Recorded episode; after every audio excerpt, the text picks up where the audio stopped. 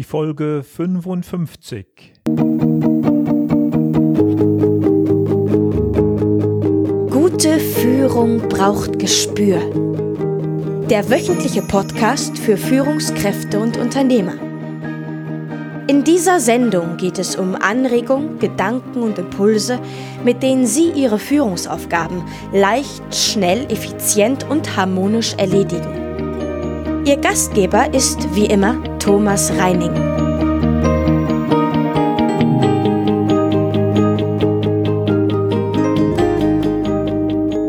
Heute geht es um Technik. Technik, mit der ich mich organisiere, meinen Arbeitsalltag organisiere und mit der ich versuche, mir das Leben etwas einfacher zu machen. Und vielleicht kann ich ja Ihnen auch den ein oder anderen Tipp oder das eine oder andere Tool verraten, mit dem auch Sie sich etwas leichter und noch besser organisieren. Bevor wir aber richtig in dieses Thema einsteigen, nochmal der Hinweis zur Führungskräfte-Challenge 2016. Judith Thormer, Nina Strohmann, Bernd Gerob, Lars Bobach, Burkhard Benzmann, Olaf Dammann, Stefan Mantel, Mike Pfingsten und ich selbst laden Sie ein, in neuen Live-Webinaren kostenlos dabei zu sein, wenn es um Führung, Kritikgespräche, Erfolgsorientierung, Lampenfieber, Projektmanagement oder das Treffen von Entscheidungen geht. Mit dieser Webinarreihe helfen wir Ihnen, als Führungskraft noch besser zu werden und das Beste ist, es kostet Sie keinen Cent. Greifen Sie zu und melden Sie sich an unter www.thomas-reining.de. Den direkten Link finden Sie selbstverständlich auch in den Show Notes zu dieser Sendung. So und nun rein ins heutige Thema.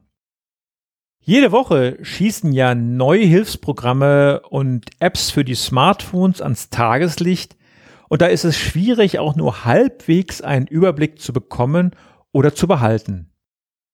Meine Erfahrung ist, dass insbesondere die Anwendung, die ich in and out, also wirklich auswendig kenne, und die, die ich auch regelmäßig benutze, mir persönlich den größten praktischen Nutzen liefern. Neue Apps, neue Tools mögen leistungsstärker sein, aber was nutzen mir diese mehr PS, wenn ich sie überhaupt nicht auf die Straße bekomme? Darum nutze ich viele praktische Dinge schon seit Jahren und bin auch sehr glücklich damit. Das bedeutet nicht, dass ich nicht immer wieder auch mal links und rechts schaue, was es da so Neues gibt. Aber ich bin auch nicht der, der jede Woche ein neues Tool ausprobiert, dazu kommt, dass jede Änderung in der eigenen Organisation natürlich auch Zeit kostet. Und da möchte ich nicht unnötige Zeit verplempern, nur um des Änderns willen. Öffnen wir also heute einmal den Vorhang und ich lasse mir einmal von Ihnen über die Schulter schauen. Vielleicht gibt es ja den einen oder anderen Hörer, für den diese Tipps nützlich sind. Bestimmt gibt es aber auch Hörer oder auch Leser des Blogs, die dies nicht so spannend finden, weil sie bereits Lichtjahre voraus sind. Fangen wir an mit der Hardware. Meine Arbeitsstation daheim ist seit einem Jahr ein Lenovo Sync Center Tower mit i7 Prozessor und 3,6 Gigahertz und einem 64-Bit Betriebssystem mit Windows 10 und einem 23 Zoll Bildschirm. Das ist eine sehr leistungsstarke Maschine mit einem i7-Prozessor, die auch noch in einigen Jahren ihre Dienste gut leisten wird. Und damit erspare ich mir dann zusätzliche Arbeit, zu oft einen neuen PC einrichten zu müssen. Unterwegs nutze ich einen Lenovo Laptop, ebenfalls mit einem i7-Prozessor und einer SSD-Festplatte.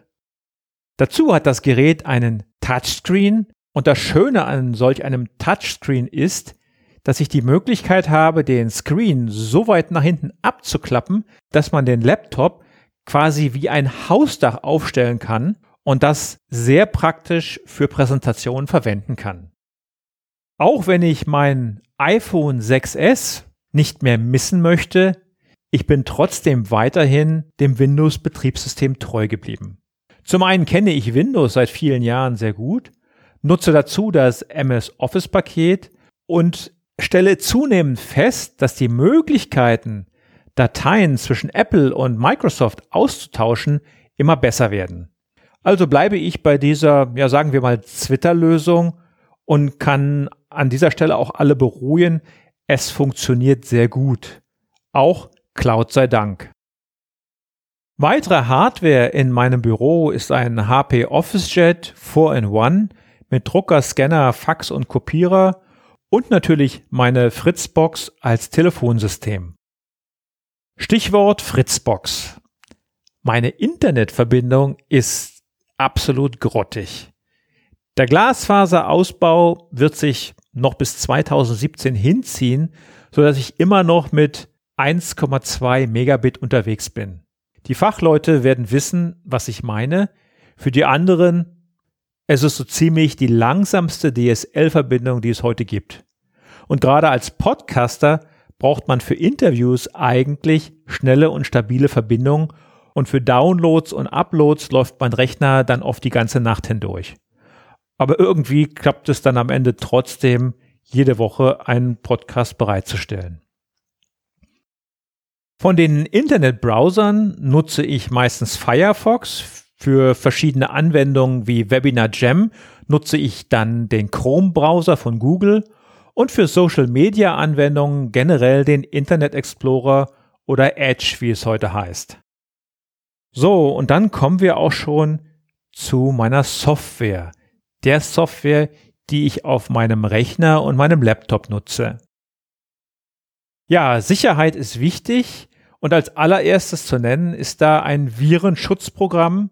Da bin ich seit vielen Jahren treu dem F-Secure und ich verwende heute F-Secure Safe. Das Schöne ist, es läuft im Hintergrund und vollautomatisch und man muss sich überhaupt nicht mit lästigen Einstellarbeiten auseinandersetzen. Für die täglichen Büroanwendungen nutze ich das Microsoft Office Paket mit Outlook, Word, Excel und PowerPoint. Und ich liebe es, dass diese Anwendungen so wunderbar aufeinander abgestimmt sind und ich meinen Kalender, meinen Outlook-Kalender auch wunderbar mit meinem iPhone synchronisieren kann. Zum schnellen Speichern von Ideen, Notizen oder auch Bildschirmansichten nutze ich Evernote.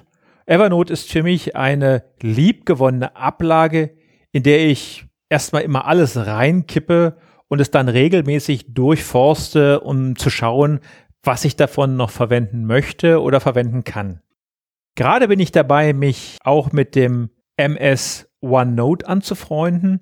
Es gibt da verschiedene Meinungen zu diesen beiden Systemen mit natürlichen Vorteilen auf beiden Seiten, aber ich selbst bin mir da noch etwas unsicher. Mal schauen, was die Zeit so bringt, ob ich weiter beides parallel benutze oder mich irgendwann einmal endgültig entscheide.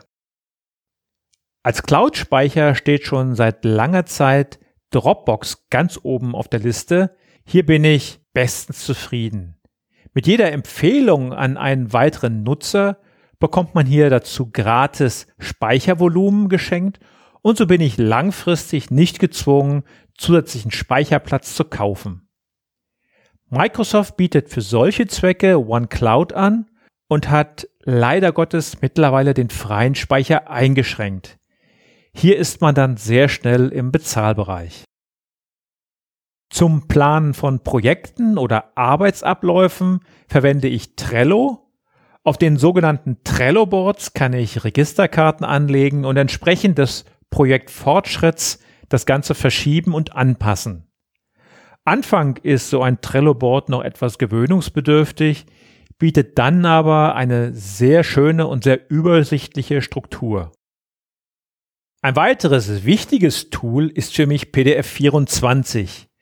Mit dem bin ich in der Lage, schnell und leicht Dokumente für meine Kunden mit einer 128-Bit-Verschlüsselung zu versehen und gerade wenn man E-Mails an Sammelverteiler wie InfoAd oder MailAd verschicken muss und nicht immer weiß, wer am anderen Ende die Dokumente wirklich in die Hände bekommt, dann ist es oft hilfreich und wichtig, das Passwort als SMS direkt an den Empfänger zu verschicken. Und das macht es dann am Ende deutlich einfacher und auch sicherer.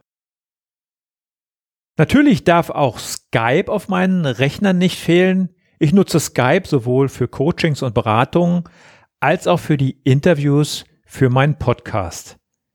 Die Möglichkeit, Skype auch auf dem iPhone zu nutzen, hat mir schon manche Skype-Konferenz auf dem Autobahnparkplatz beschert, wenn ich es nicht mehr rechtzeitig nach Hause geschafft habe. Und ich kann versichern, das klappt auch sehr gut. Es ist dann nur sehr gut, wenn man auch für das iPhone ein Ladegerät für den Zigarettenanzünder dabei hat. Wenn Kunden schnell und einfach bei mir einen Termin buchen möchten, dann steht ihnen auf meiner Webseite Terminland zur Verfügung. Einfach und schnell gebucht gibt es eine automatische E-Mail-Bestätigung und Erinnerung. Dazu habe ich für Terminabstimmungen mit zum Beispiel einer ganzen Gruppe das System Doodle am Start. Stichwort iPhone. Mein einziges Apple-Produkt. Mit den technischen Daten eines 6S möchte ich Sie hier nicht langweilen. Wichtig ist es mir aber zu erzählen, wie ich es gegen Beschädigungen schütze. Hier nutze ich eine Hülle mit dem Namen Otterbox. Ich selbst hatte noch nie einen Schaden und weiß von jemandem, dem sein iPhone während einer Achterbahnfahrt aus der Tasche gerutscht war. Dank der Otterbox konnte er am Ausgang sein iPhone unbeschädigt wieder in Empfang nehmen. Die Otterbox gibt es in verschiedenen Ausführungen. Da können Sie mal gucken, was für Sie das Passende ist. Aber wie gesagt, ich kann die Otterbox wärmstens empfehlen. Wenden wir uns nun den Anwendungen oder Apps zu, die ich auf dem iPhone nutze. Normale Dienstprogramme wie Taschenrechner, Speedtest, Taschenlampe oder Kompass habe ich wie die meisten von Ihnen ebenfalls auf meinem iPhone. Ich möchte hier aber nicht weiter darauf eingehen. Als Kalender nutze ich Pocket Live. Und dieser Kalender zieht seine Informationen immer aus dem Original iPhone-Kalender, bietet darüber hinaus aber deutlich bessere und schönere Möglichkeiten der Ansicht. Durch die direkte Verbindung zum iPhone-Kalender gibt es keine Schwierigkeiten mit der Synchronisation, wie zum Beispiel mit meinem Outlook-Kalender. Natürlich habe ich dann auf meinem iPhone auch die gängigen Social-Media-Apps wie Facebook, Instagram, Twitter, Xing, LinkedIn und Google. Und äh, darüber hinaus natürlich auch eine Reihe von Messengern.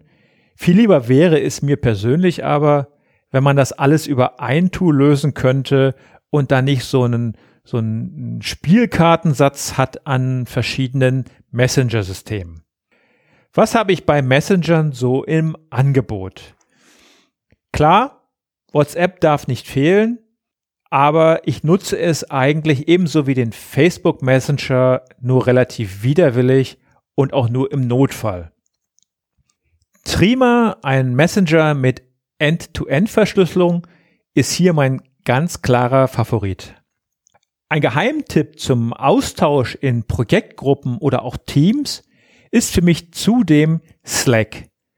Das sollten Sie sich wirklich einmal anschauen, denn das kann man wunderbar für Projektarbeit verwenden.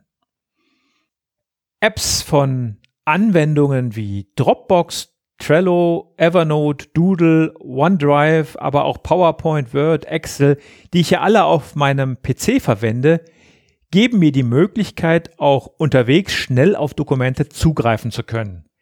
Manchmal ein echt beruhigendes Gefühl. Weitere wichtige Anwendungen für unterwegs sind PDF Expert und PDF Converter für die PDF-Dokumente. Mit PDF Converter kann ich zum Beispiel schnell ein Dokument unterwegs scannen, um es dann sofort als E-Mail zu verschicken.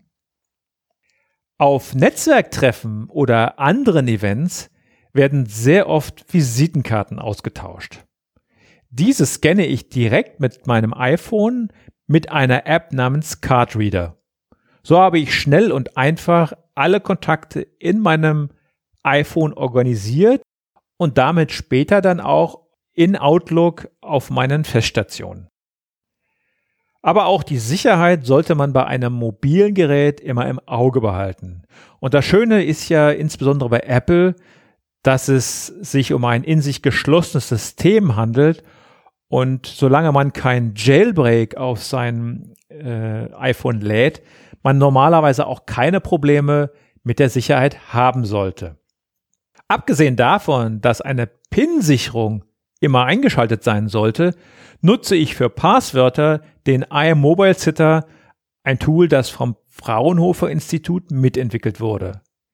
Der Clou ist, falls sich jemand wirklich den Zugriff auf mein Handy verschaffen sollte, er wird immer das Gefühl haben beim Mobile Sitter, dass er es wirklich geschafft hat, die Passwörter zu knacken. Das System bietet ihm nämlich immer ein Passwort an. Allerdings immer ein falsches, solange er nicht mein richtiges Masterpasswort kennt. Von daher ist es extrem schwierig für einen äh, Einbrecher zu überprüfen, was nun falsch oder richtig ist. Und damit läuft jede Software, die eine Richtigkeit dieser Eingabe überprüft und berechnet, einfach ins Leere. Und für besonders sensible Dokumente habe ich zusätzlich MyThings. Dieser kleine Tresor hat einen weiteren Passwortschutz und falls jemand mal mein offen liegendes Handy nutzen und daran herumspielen sollte, dann wird er auch gleich fotografiert. Ganz zum Schluss, weil ich auch schon die eine oder andere Frage dazu hatte, möchte ich auch nochmal erzählen, welche Podcast-Technik ich verwende. Vielleicht spielt ja sogar der eine oder andere von Ihnen mit dem Gedanken, selbst einen Podcast zu starten oder ins Leben zu rufen.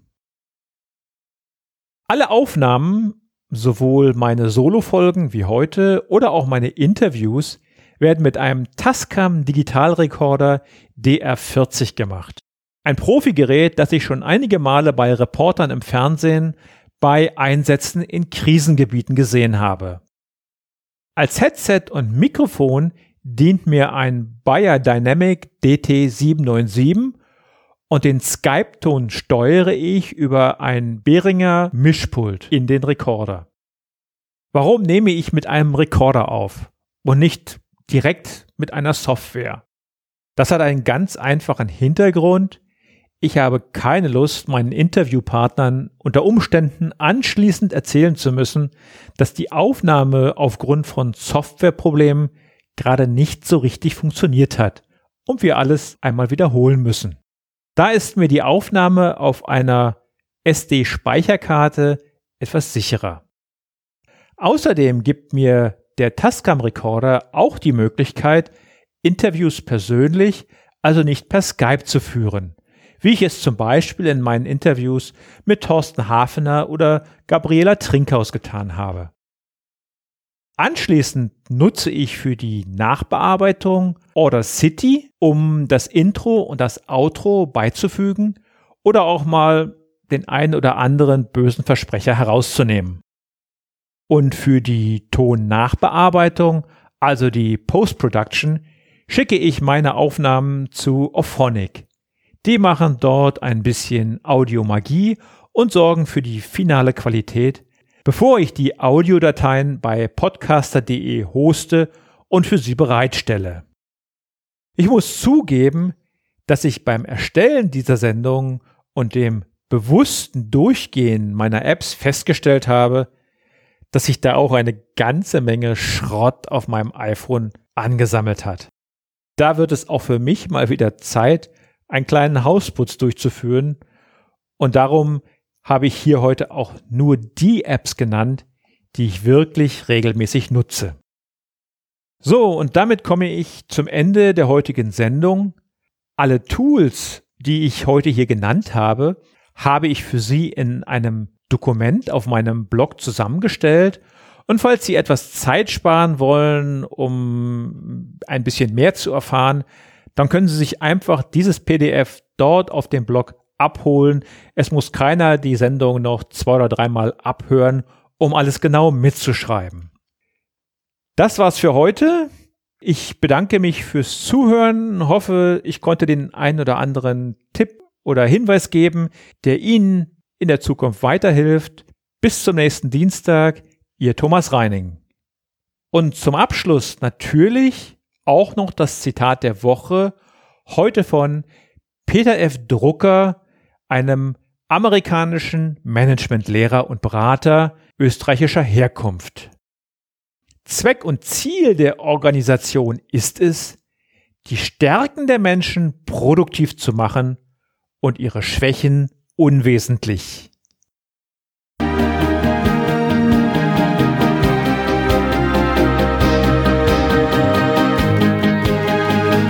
Gefällt dieser Podcast? Dann bewerten Sie ihn doch mit einer Sternebewertung und Rezension in iTunes. Dies hilft einerseits, diese Sendung weiter zu verbessern und sie darüber hinaus für andere noch sichtbarer zu machen. Besuchen Sie auch den Blog Gute Führung braucht Gespür.de und schauen Sie, was es dort noch Spannendes für Sie zu entdecken gibt. Denken Sie immer daran, Sharing ist Caring und teilen Sie den Link zu dieser Sendung mit anderen Interessierten. Das war die heutige Ausgabe von Gute Führung braucht Gespür. Vielen Dank fürs Zuhören und eine schöne Zeit für Sie.